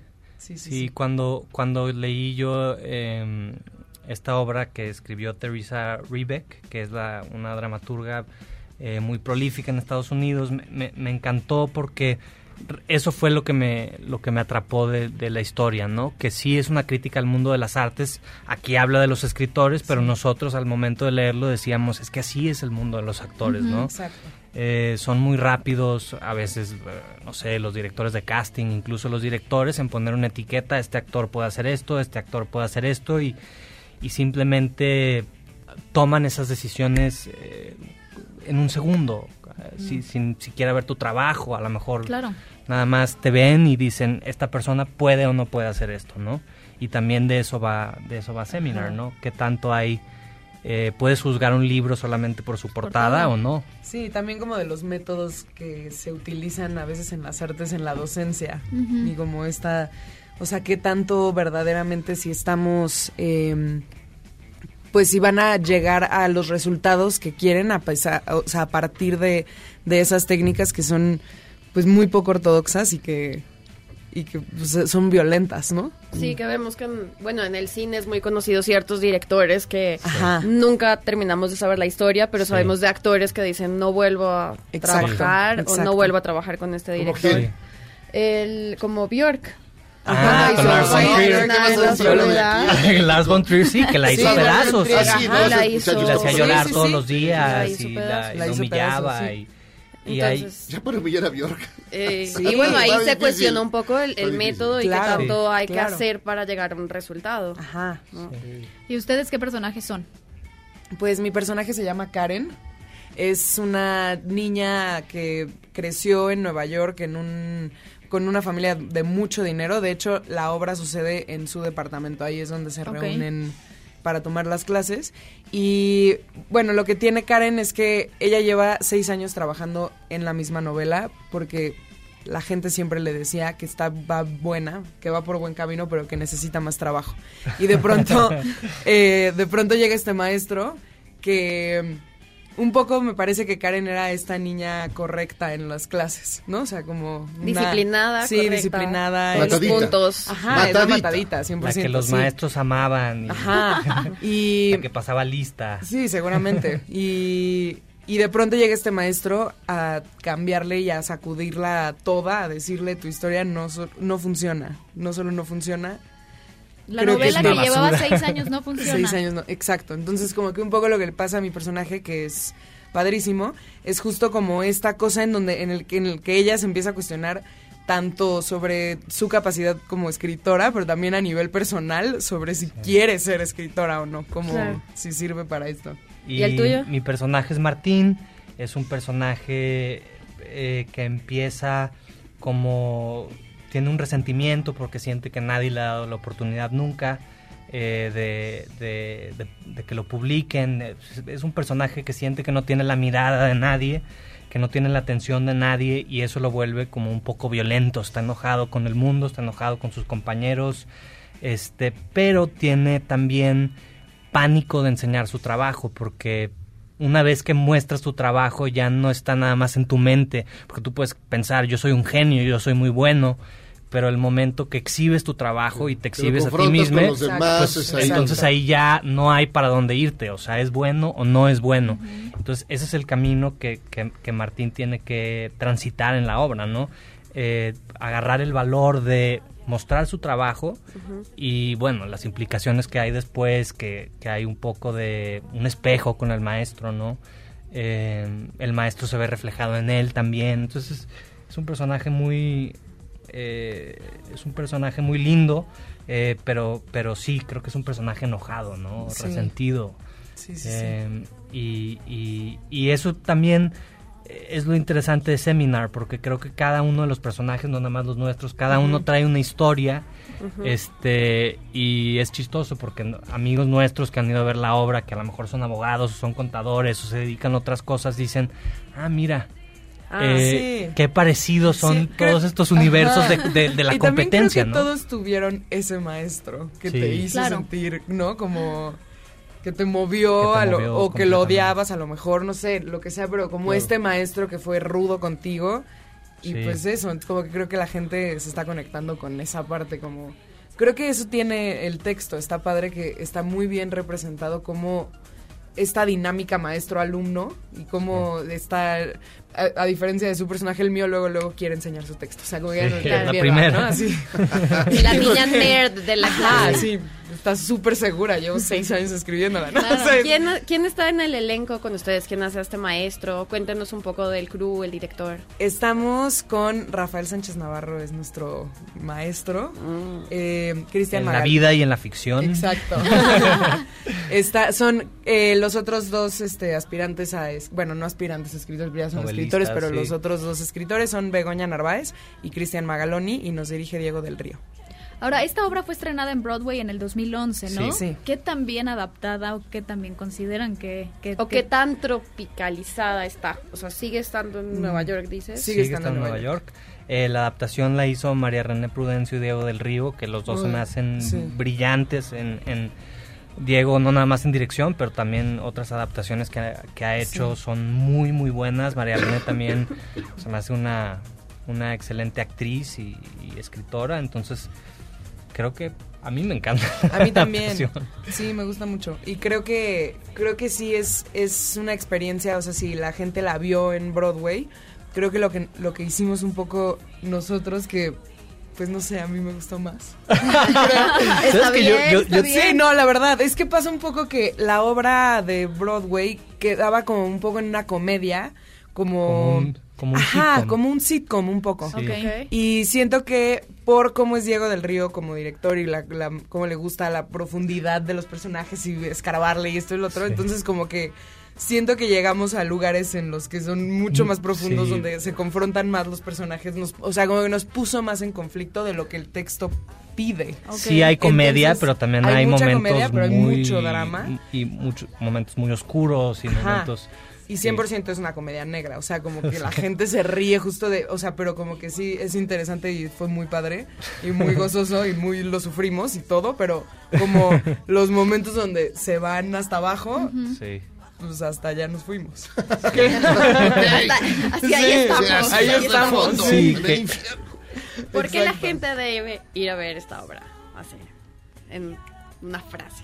Le- en una frase, bueno, tú dices luego otra razón. Sí. La verdad, por el grupo. O sea, por el ensamble que tenemos. Porque creo que pocas veces en el teatro sucede que un ensamble se genere como lo hicimos nosotros, la verdad. O sea, como hay una cosa muy, muy rica y muy- de mucho juego y de mucha escucha y de... O sea, está muy vivo porque estamos muy ahí y porque se generó desde los ensayos como una complicidad como de familia, como algo muy lindo. Y porque creo que el trabajo de todos está como en un nivel muy alto. Yo creo que tienen que ir porque independientemente de qué profesión. Ah, porque estoy yo y estoy maravilloso. Sí. Extraordinario. Extraordinario. Está. No, porque cualquier, eh, yo creo que el ser humano ahorita eh, está eh, entrenado para, para, para competir todo el tiempo, para perseguir el éxito. Y esa obra también habla de eso. ¿Qué es el éxito? Y, y- y hay que estarse replanteando todo el tiempo qué es lo que buscamos y si realmente va, eh, eso va para nosotros, si está en nuestro camino, si está en, la- en nuestras cartas, que nuestros sueños se alineen con lo que, con lo que queremos, ¿no? Ahora, la- Eh, la- perdón. Sí. La temporada empezó en enero, ¿no? Pero ¿cuánto Finales de tiempo, enero. cuánto tiempo más va a estar y qué días? Vamos a estar hasta el 22 de marzo. Sí, ¿verdad? Sí. Eh, estamos viernes, sábados y domingos. Los viernes tenemos una función a las 8.45, los sábados tenemos dos funciones, 6 y 8 y media, eh, domingos 6 y cuarto. ¡Wow, muy En, en el Teatro En el Milán. Teatro Milán. Muy bien. Muchísimas gracias. buena Y te traemos, tra- trajimos unos regalitos. Ah, muy Ah, bien. perfecto. Queremos regalar Cinco pasos, dobles. dobles. para mañana en el Teatro Milán de la función de las 8.45. Perfecto, entonces llamen para los Llamen cinco para pases los eh, dobles. pases que los ganen y muchísimas gracias. Muchas gracias Aida del. Río, muchísimas gracias. Y el extraordinario Octavio Rosa. Ya, sí te quedas. Pasó por aquí. Muchas gracias. Gracias. Pasaron por acá. Vamos a hacer una pausa. ¿Ya no? ¿Sí? Vamos a hacer una pausa y regresamos aquí a Charos contra Gangsters. Errar es humano y perdonar divino. ¿A poco no se siente chido negar que fuiste uno de los 30 millones? Si aguantas este corte largo pero ancho, descubrirás por qué es tan chido. Después del corte, somos más políticamente correctos. Todas y todos estamos de vuelta en Charros contra Gangsters.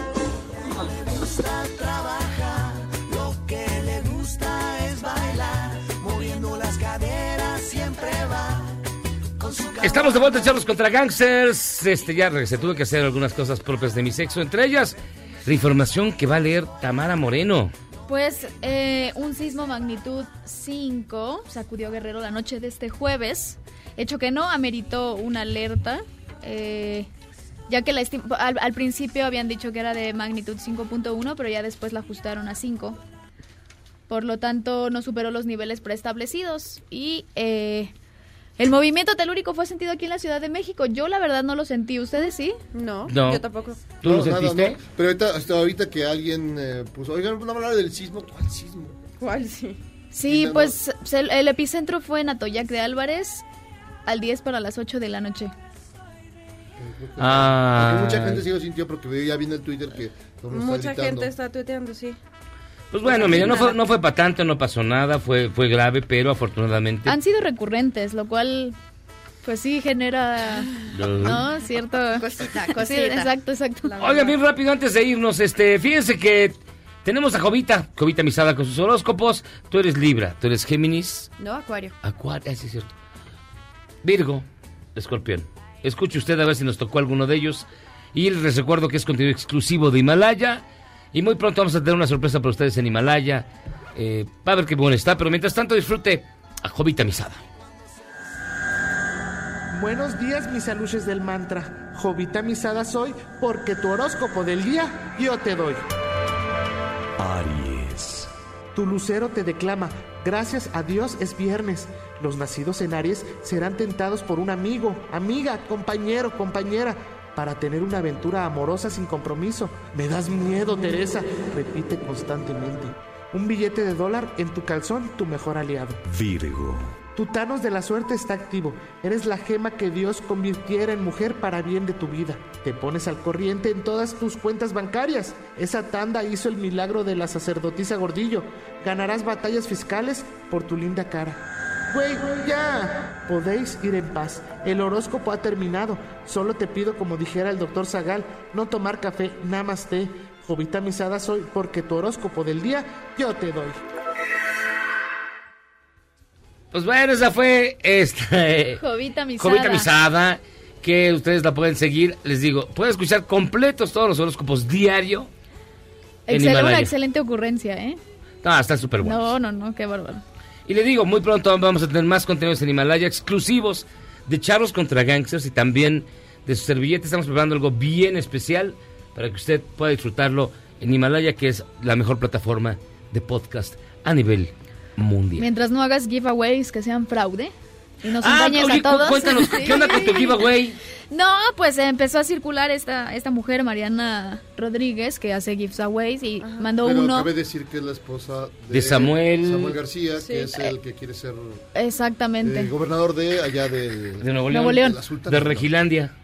Bueno, pues es conocida por querer seguidores y por atraer gente a través de regalos. Ofreció una tarjeta de Sara por 50 mil pesos. Y la dinámica estaba fácil, pero este sí se veía prometedora, ¿no? Que era, era fácil poder ganar.